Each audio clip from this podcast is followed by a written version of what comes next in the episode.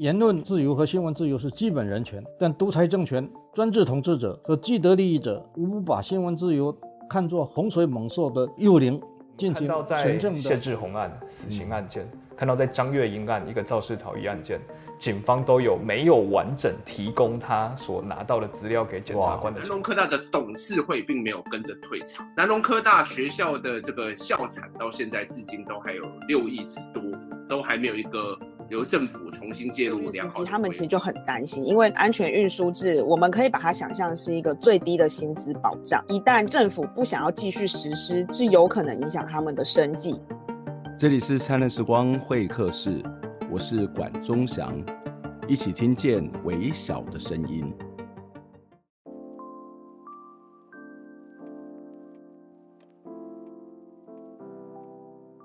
今天临时做了这样的一个特辑，是因为前几天台湾有一群香港的媒体朋友在这里成立的一个新的媒体，叫做光传媒。节目当中就要来访问光传媒的总编辑梁嘉丽。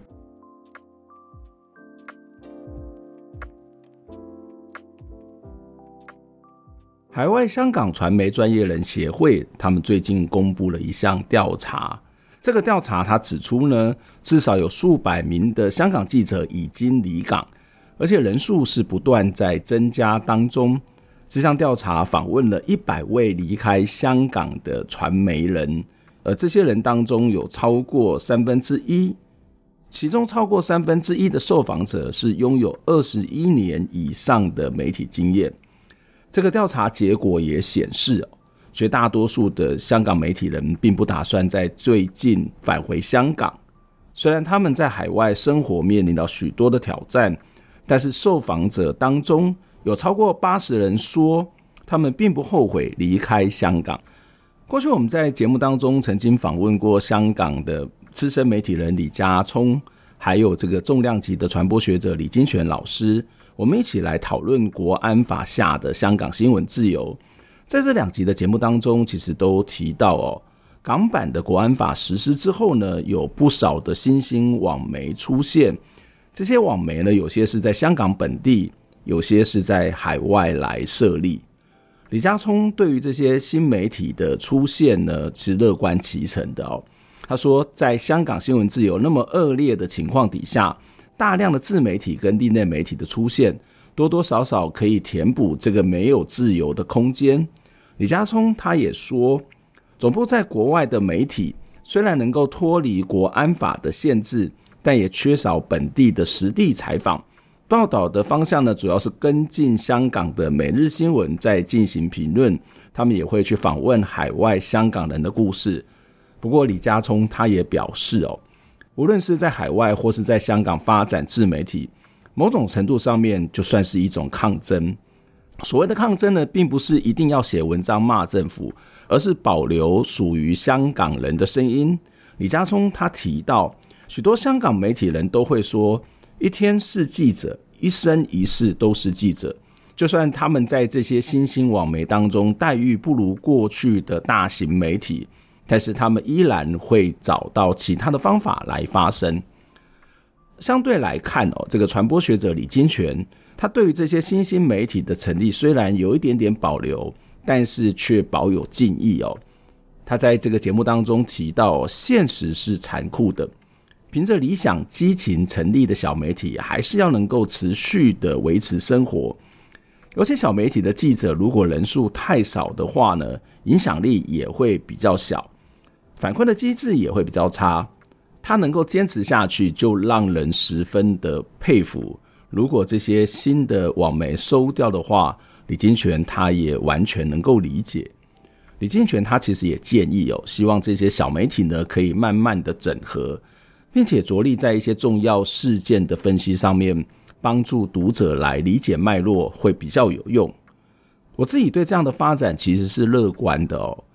有可能是因为公民行动影音记录资料库就是这样的媒体，虽然我们很小，但是至少让许多不被听到的声音可以保留下来，让这些声音慢慢的被听到。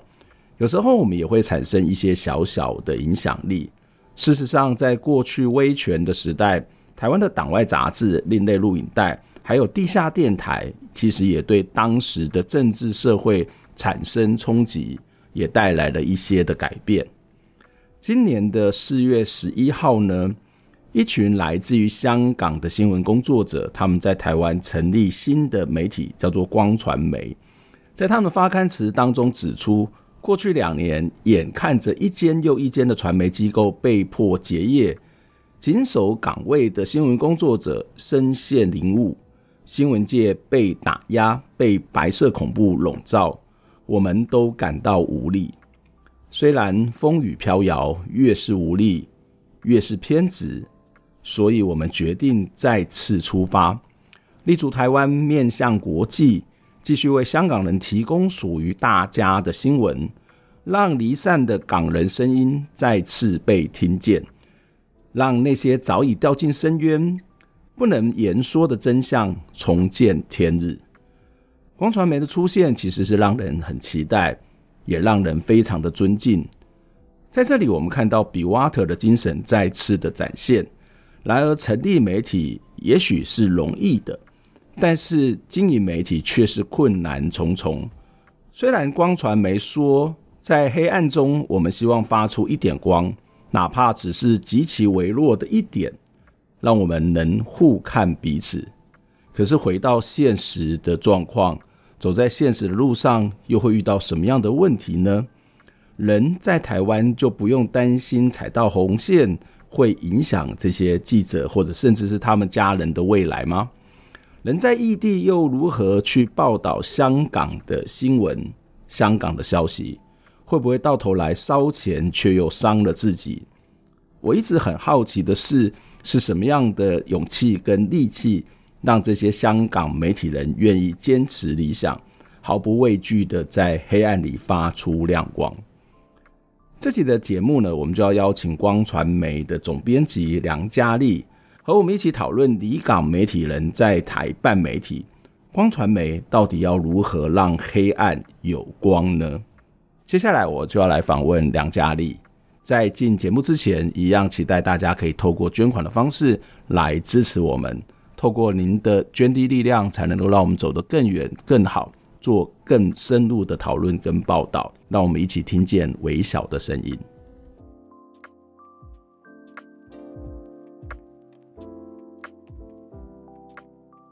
佳丽你好，今天非常开心能够访问你哦。那知道这个光传媒在前几天在台湾的成立哦，事实上我觉得这是一个让我蛮蛮兴奋的事情，所以呃就赶紧来 邀请到你来进行访问哦。那请先跟我们的这个听众朋友打个招呼好吗？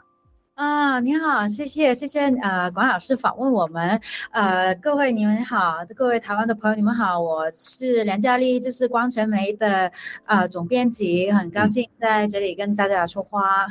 嗯，对我我觉得访问到嘉丽，实际上不是那么容易哦。我说不不是那么容易，不是说你会躲起来，或是不会接受访问，是因为我自己在观察这个香港在这个国安法之后的这些成立的网媒，不管是在台湾或者在海啊，不管是在台湾或者在其他国家或者在香。香港本地哦，这让我发现一个很有趣的现象：绝大多数的这些报道，或者有一部分比例的报道是看不到记者的名字的。然后我们也不太知道这个创办的人是谁哦。有些当然他就会这个不愿意去透露。我想这是因为考虑到安全的问题。不过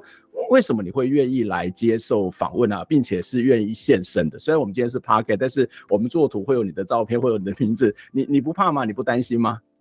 其实也会担心或者也会怕，但是我觉得如果要开一个新的啊、呃、频道或者是一个新的呃媒体，我觉得一个啊、呃、这个呃认受性这个 credit creditability 这个信应其实很重要。如果嗯呃，呃所有人或者是大家都是在嗯。呃，这个呃呃，怎么说？就是样子不公开或者是匿名的话，可能也会有一点影响。就是可能读者会想，啊、呃，他们是什么呢？他们会啊、呃，他们做什么新闻，或者是他们呃，是不是真的呃一些呃呃人呃在做新闻，或者是他们是不是呃一些啊、呃、假的啊、呃，不是真真的记者或者什么呢？所以我觉得啊、呃，如果要办这个啊、呃、平台，或者是这个新的。的媒体，我觉得出这个呃名字真实的名字，还有真实的样子，其实还是重要的。嗯、但是我也想说，就是呃，因为呃这个是特别的时间，就是因为呃呃香港的国安法呢，这过去嗯呃，呃两年以来，就是呃也在香港，就是在媒体或者是在普遍社会的呃这个气氛，其实也呃这在这个白色恐恐怖里边，就是很。大家也很恐惧，所以呃不不在在在这个怎么说，就是在报道的时候，就是选择不出这个真的呃呃呃名字，或者是不出这个样子。嗯、其实我绝对是理解的，也呃绝对觉得绝对的啊啊、呃呃，觉得其实是是是是有必必要的。就是在我们啊、呃，光传媒就是还有这个同我的同事嘛，我的其其他几个记者，他们其实也是匿名的，他们也是不啊呃，呃出这个名字的，所以呃，我觉得呃这也是一个保护大家的一个方法，其实也是。嗯，这这的确是可以理解哦，特别是在这样的一个还是一个白色恐怖的这个状况底下，也许你们都有可能还是要回去到香港，香港也有自己的家人，那会不会被这个秋后算账，或者是被连累到？这其实可能真的是要担心。那这也因为如此，才会觉得访问你是一件非常不容易的事情，或者是是一个非常让人家觉得哇，真的是非常勇敢的一件事情哦。那我们知道光传媒在前几天在台湾就是正式成立哦，可以先帮我们介绍一下。下光传媒嘛，然后它的定位是什么？然后光传媒的主要的这个 TA 就是你的想要去传达给哪些的观众、哪些的读者来去认识你们的媒体呢？嗯嗯嗯，我们就是呃，主要就是因为我们做呃香港的新闻，其实所以就是我们主要的读者群，我觉得还是香港人，还有就是在海外不同地方的香港人。我们想做一些新闻，就是呃，可能就是在过去呃。这一年一年多，就是我们知道，啊、呃，在香港，呃呃，苹果日报啊、立场日报啊、中新闻那些，都是因为呃不同的原因，所以不能够继续做下去，呃，可能违法或者是其他的问题，所以，呃，我觉得就是有一个很大的空白，我觉得现在香港主流主主流的呃媒体，所以我觉得我们的角色就是填补这种这些空白，就是很可能很。做新闻就是现在主流，呃，现在香港的主流的媒体不会去报道，或者是不会去写的话，我们在里边能不能够找到一些呃空间去做？呃，比如说很多新闻就是呃呃关乎外国的，或者是一些一些流氓啊，或者是一些离散的 diaspora 的呃香港人，或者是不同的人的故事，可能啊、呃、香港的媒体不太呃呃。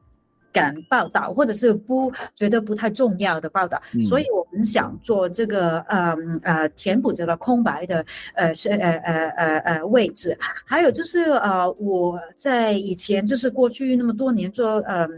记者的时候，很多时候也会找一些回应啊，因为就是比如说一些侦查或者是一些事情呃呃呃呃呃事情。然后就是很多这两年这些这些我们以以前就是常常找的一些人，可能是立法会的呃呃议员或者是一些公民社会的呃成员，他们都已经呃离开香港了，或者是已经被关在呃监狱里边了。所以就是我呃我呃呃那些离开了的人，就是现在香港啊、呃，可能主流媒体嗯呃，呃不会再找他们呃问他们的意见或者是回应的话，我们觉得我我们的角色其实也有这种呃呃呃需要这个呃必要去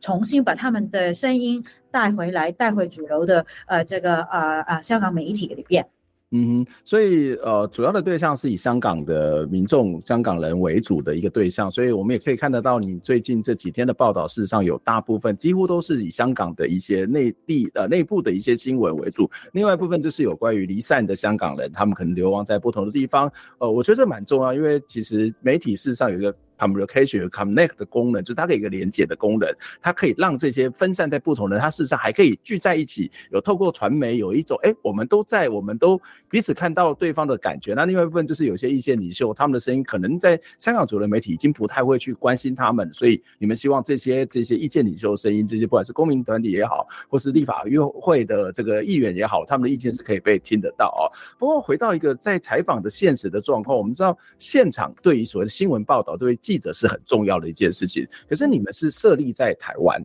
那你们要去报道香港的新闻，那这个会不会有一些困难？这这这个要怎么去报道？会不会你其实没有到现场去看到那个实际的状况，会不会失真或者是不够精确呢？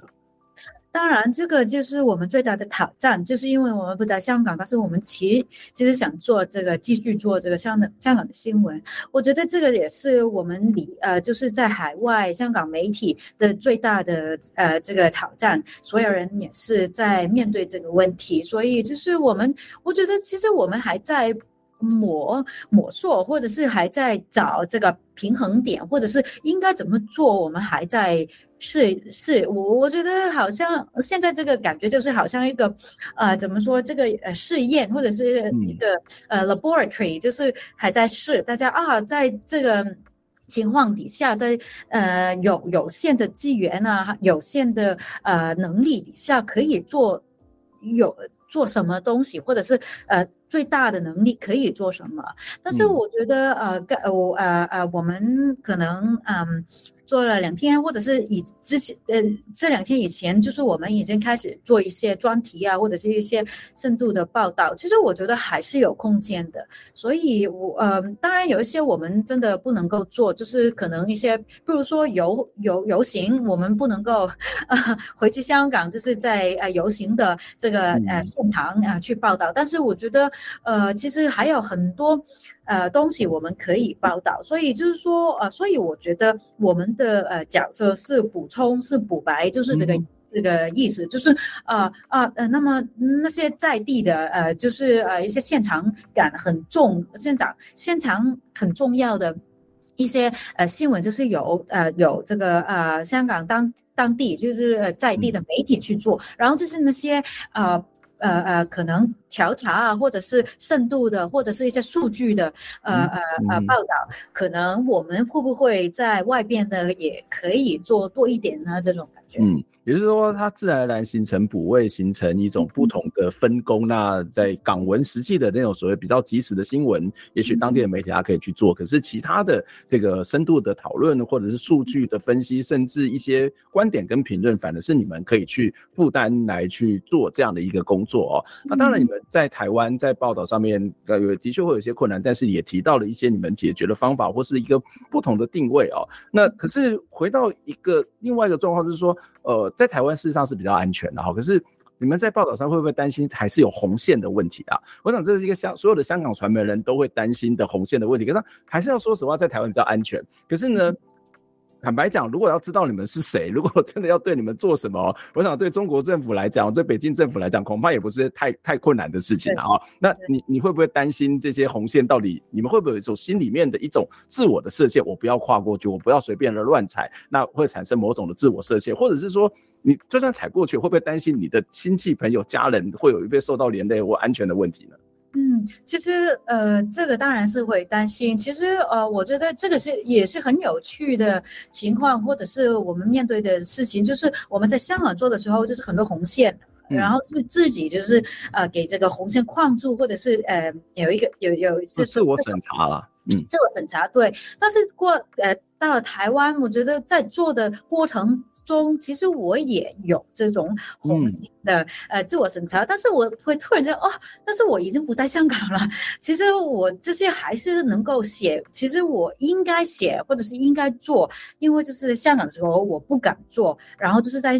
这里。在外边就是在海外，就是可以做，所以我觉得就是在还在调整这这种心态。嗯，在这边我觉得我尽量就是会让自己或者是在工作的时候会放开心情，就是说，嗯，你要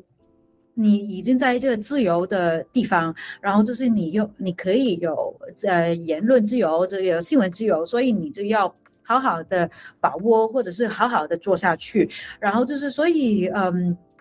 哦，我觉得有有一句说呃话，就是说的很好，就是最大的恐惧就是恐惧本身本身，本、嗯、身对本身嘛，对对对，所以我觉得有时候就是我啊、呃、会也会反省，就是啊、呃、有恐惧的时候，我会想啊、呃，其实我不应该恐惧，我不应该我不应该恐惧我这种恐惧，对，对，所以，嗯。所以也是这个问题，所以我我觉得还在调调整，就是可不可以跨出去了，嗯、就是让自己忘记那些红线。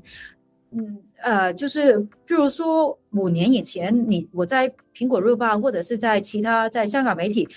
会写的一些文章，或者是会做的事情，我现在其实我也也会做，对吧？嗯、所以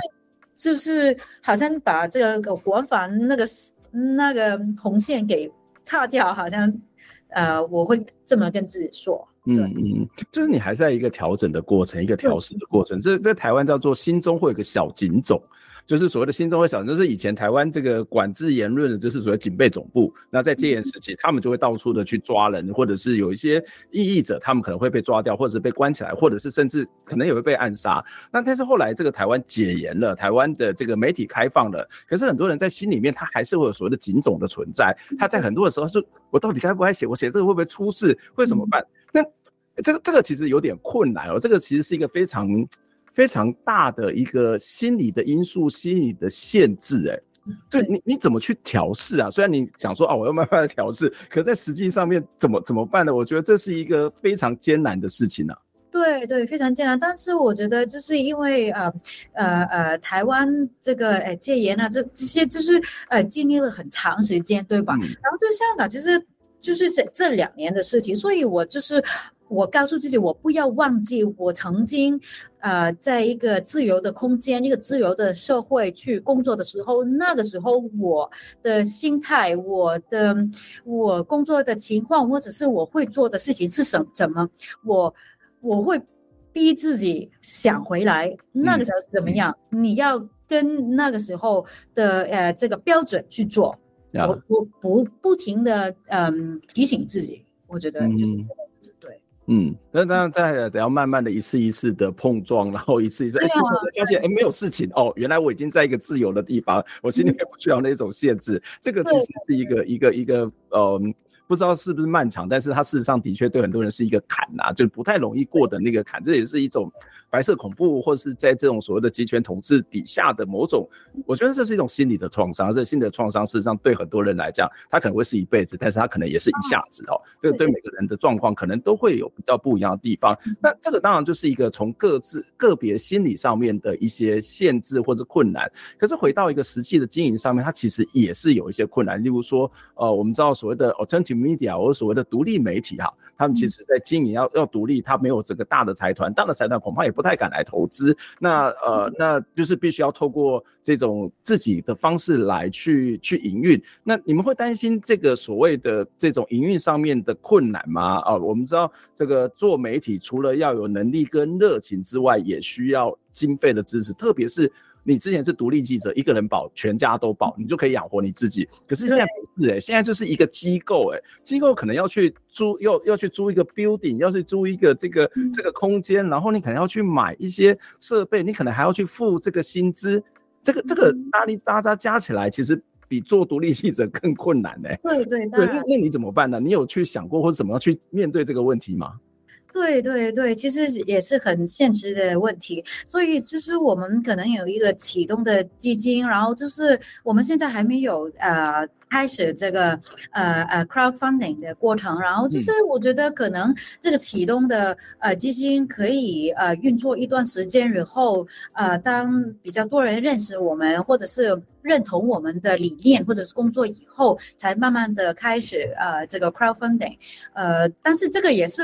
嗯，长远来说，就是也是非常重要的，就是自己可以，呃，怎么自力更生，就是自己运作，嗯、对吧？所以，呃，其实这个也是我们要问呃面对的问题。所以，但是我觉得现现在这个呃期呃呃开始的阶段，就是努力先做好新闻，先做好自己的这个、嗯、呃呃风格，或者是呃建立我们呃光传媒的呃呃呃呃。呃呃呃呃，形象就是呃呃给人的感觉这个呃印象，所以呃先先做好这个部分吧。对，嗯嗯嗯。所以对你来讲，目前并不急着去筹款，并不急着去募款，或是并不急着去所谓的去找大家的这些赞助，而是先把自己的品牌、自己的内容做好。这跟你刚刚讲的一开始讲的概念是一样，就是我们要所谓的可信度吧，我们的公信力嘛，我们要告诉他我们是有能力能够做这些事情，那他就有可能去得到更多的这个支持，大家也会比较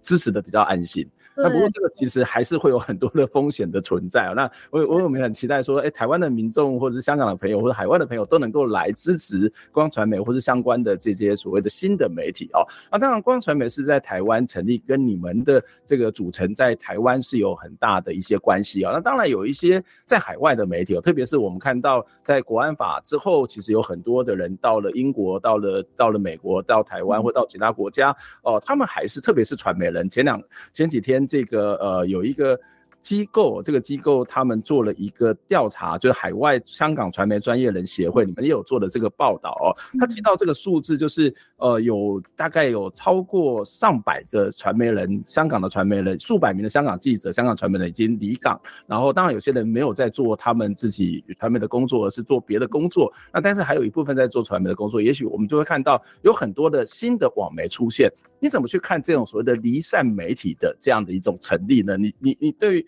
这些离散媒体有什么样的期待或者想法吗？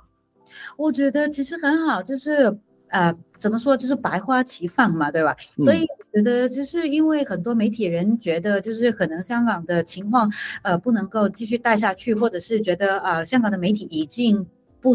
不不能够继续。做下去的时候，他们离开，然后这是在外地的时候，呃，我觉得就是我们大家可能都有一种感觉，就是，呃，在香港我们不能够继续做呃新闻，在海外，呃，可以做的更多，所以我们想尝试在外边就是成立这种呃不同的离散的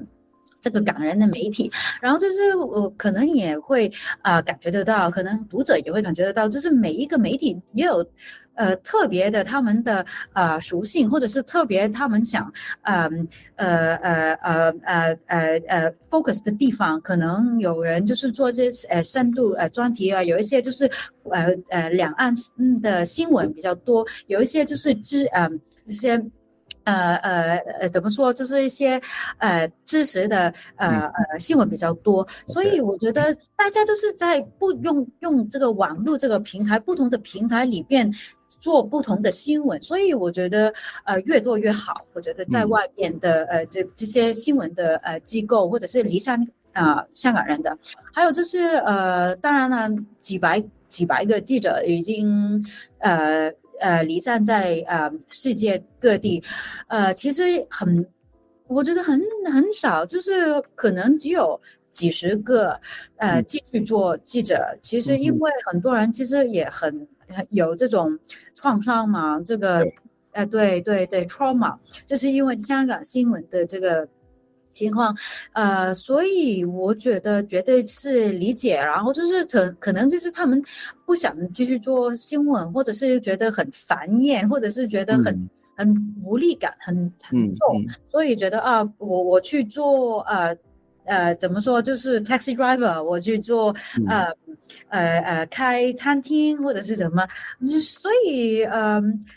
那其实我觉得很很怎么说，就是很嗯。呃很伤感，其实因为就是嗯，他们的呃能力都是很高的.他们的呃呃经验很好，呃，香港就是这这一般媒体工作者，他们就是呃他在香港工作了很长的一段时间，很有经验，但是突然之间就是都把他们。怎么说就是差掉了，然后就是他们要离开香港，所以我觉得香港现在媒体可能要未来可能要面对一个很大的问题，可能青黄不接，或者是对，或者是很多呃精英，或者是很多很有心、很有呃怎么说很有嗯呃呃呃魄力的这些呃媒体人，就是呃不不能够再回去香港。嗯嗯嗯。嗯。很很难，很这个是，呃呃，未来十年、二十年不能够呃，解决的问题，你你看，就是在香呃，现在香港的这些呃，怎么说，就是 journalism 的的学校，这个呃大学里面，其实他们也要面对一个问题，就是很很能收生的问题，或者是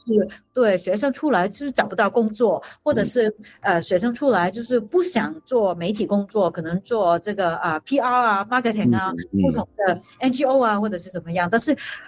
呃，所以这个是很大的问题，就是在整个产业里边，就是媒体在香港啊要面对的问问题，我觉得。嗯嗯嗯，这这的确是一个很严重的问题。我有看到一个资料，我不确定是不是真的，就是好像报考在香港去读这个新闻传播科系的学生是减少的，因为他们不知道他们毕业之后能够在做什么。那我曾经访问过，在去年还是前年，我访问过李立峰，李立峰老师，一个问题是说，那以后你要在学校怎么教书啊？就是新闻自由很重要，然后这个 监督政府很重要，这不是我们学新闻传播要做的事情吗？那现在的环境变成这样，你要怎么教？那李立峰的回答，我觉得我我非常的认同，就是说，那就叫我教我平常怎么教的东西去教就好了。我我觉得这是一个很重要的事情，就是也许在现实的时候，它有很多的困难，可是，在观念跟理念跟价值上面，它还是要保有。我我我也会举一个例子，就是我自己哦，就是我们以前在戒严时代，我们在读这个新闻传播科系嘛。那其实我们学校不只是外面是一个呃戒戒严或是一个威权的政府，在学校里面也有很多的审查。可是很有趣的是，我们学校虽然有很多的审查，但是老师们教的是新闻自由。所以我懂什么叫新闻自由，可是我就发现新闻自由在现实上面是没有办法实现的。嗯，那突然间有一天可以实现一个破口出来了，哎，我们就开始去哦，开始去抗争，开始去做这种所谓的地下的媒体，开始去做好的报道出来。如果我没有那些观念的存在，我可能后面就不会做这件事情。那那个价值的保有，我我不知道，我觉得这还是一个蛮重要，或者那个观念的保有还是一定蛮重要。虽然看起来有点点这种。青黄不接，或是有些问题的存在，嗯，但是老师们就是很危险的。如果他们在学校教自自由啊、新闻自由的时候，现在有一些国安的热热线嘛，可以打电话。呀呀呀，对，的确 是。对，因为我也蛮担心这个这些中大或者港大这些老师，我的朋友们会不会出事啊？对啊，对啊，对啊，所以。哎，我也不知道。嗯，这这其实是一个矛盾或是一个困难。这我不知道，就是就像我们刚刚讨论到那个红线到底在什么地方，怎么样的状况之下是可以把某种的观念传递下去，但是它总是又是安全的。也许它得要还有一段时间去慢慢的去找到那样一种可能性啊。哈，那刚刚谈到有很多这个海外的这个呃港人在不同的地方成立媒体，你你们会有一些合作的可能性吗？就是你这一直在讲补位，那要不要就大家我们可能在一起合作做什么？这样才。还有可能发挥更大的力量呢？这这会不会是一种可能性呢？呃，其实我觉得是有可能性，但是我觉得呃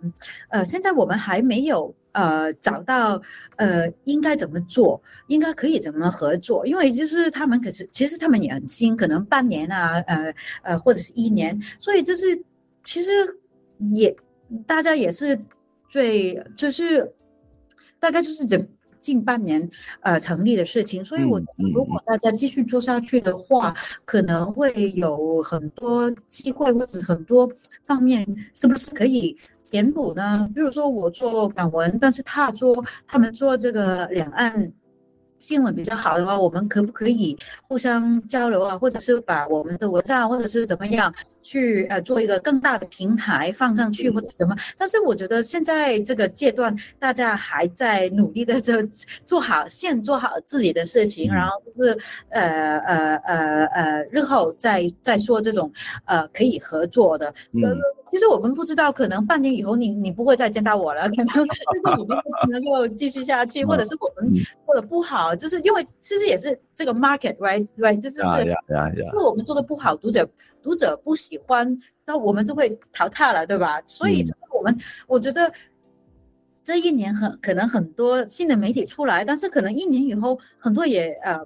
呃不见了。刚才又面临到市场的问题、经营的问题，对，对经营的问题，对对，所以我觉得这个阶段可能大家就是努力的做，然后就是这个市场需要什么，或者是读者需要什么，或者是我们可以做到什么，就是还在大家还在试验的一个阶段。嗯、对，嗯，OK，我想最后一个问题想要请教你，其实我们刚刚看到或听到我们在讨论，或者是刚刚看到这个这个香港的这个、呃这个海外的协会他做的这个调查，事实上虽然有很多的媒体人呃离开了这个香港，但是其实不见得每个人都回去做传媒的工作。那你特别刚刚谈到很多的原因是来自于这个挫折，来自于这种创伤，来自于这种失望，来自于不知道做这些东西到底有没有未来等等各式各样的一些因素哦，这是来自于新的因素，或是过去的这个创伤的因素哦。可是你为什么愿意再继续做这样的事情呢？就是你什么样的动力，什么样的毅力，什么样的勇气，什么样的理念，要你你愿意再继续来做呢？就是愿意坚持的。哦，嗯，我觉得有。嗯，有些，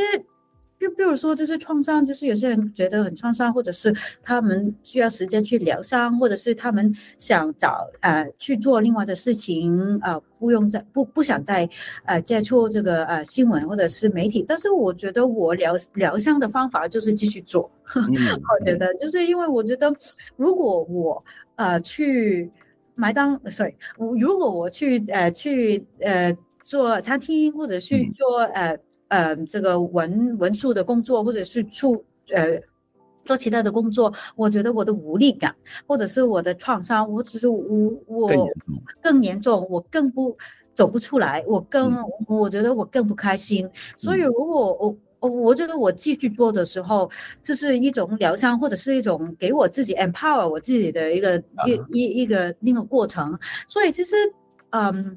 苹果日报关掉以后，就是我做独立记者嘛。很多人都说：“哇，你是不是疯掉了？你、你、你做这个网页，你是出这个自己的名字，呃呃，你你会做访问或者是怎么样被人看见，或者是呃怎么样？”但是我觉得，呃，这个是我。必须要做的事情，还有就是，如果很多人都因为他们可能有家庭啊，或者是有其他的情况，他们不能够做，或者是什么，我觉得我更有这个责任去做。所以，我觉得如果还是这这这这这种这种感觉，不知道怎么说，就是如果呃没有人去做，就我去做吧。就是没有人呃能够走出来，呃出这个样子。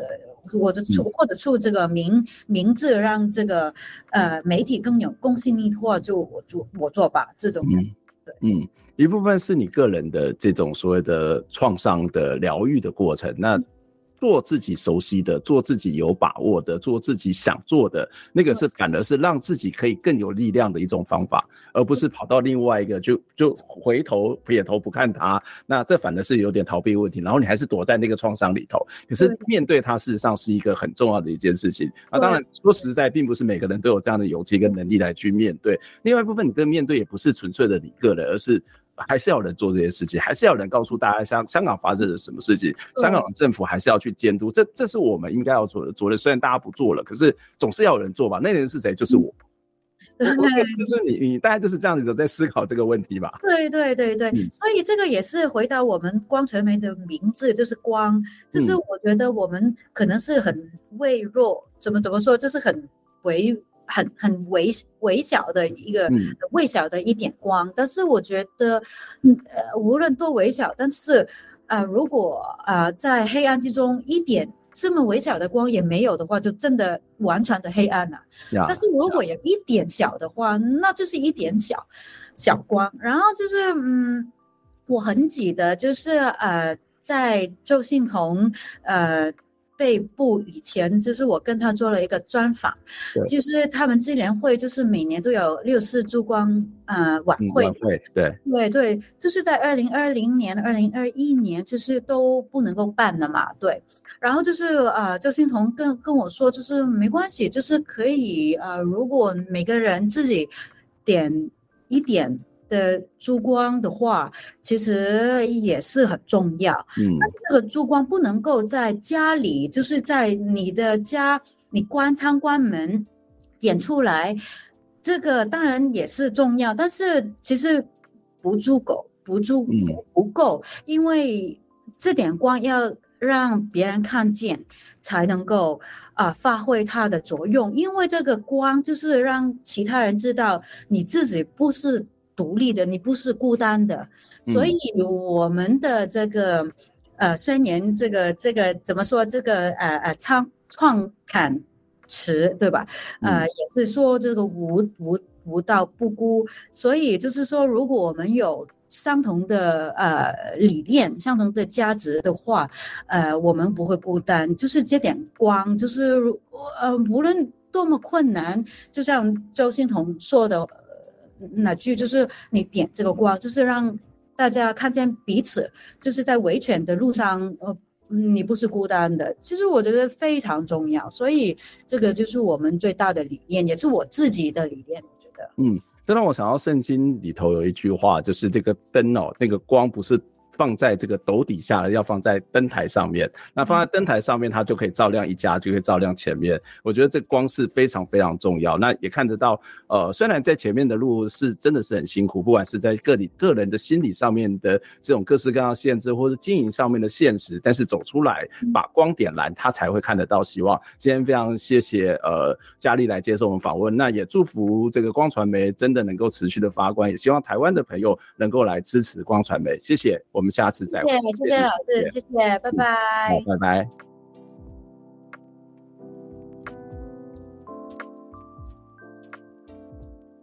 听完这期节目，你有什么样的想法呢？非常欢迎您可以留言来跟我们分享您的看法、您的感受。当然，也期待您可以透过捐款的方式支持我们，或者订阅我们的节目，分享我们的节目。不管是 YouTube 或者是 Podcast 频道，谢谢您的收听，下周再会。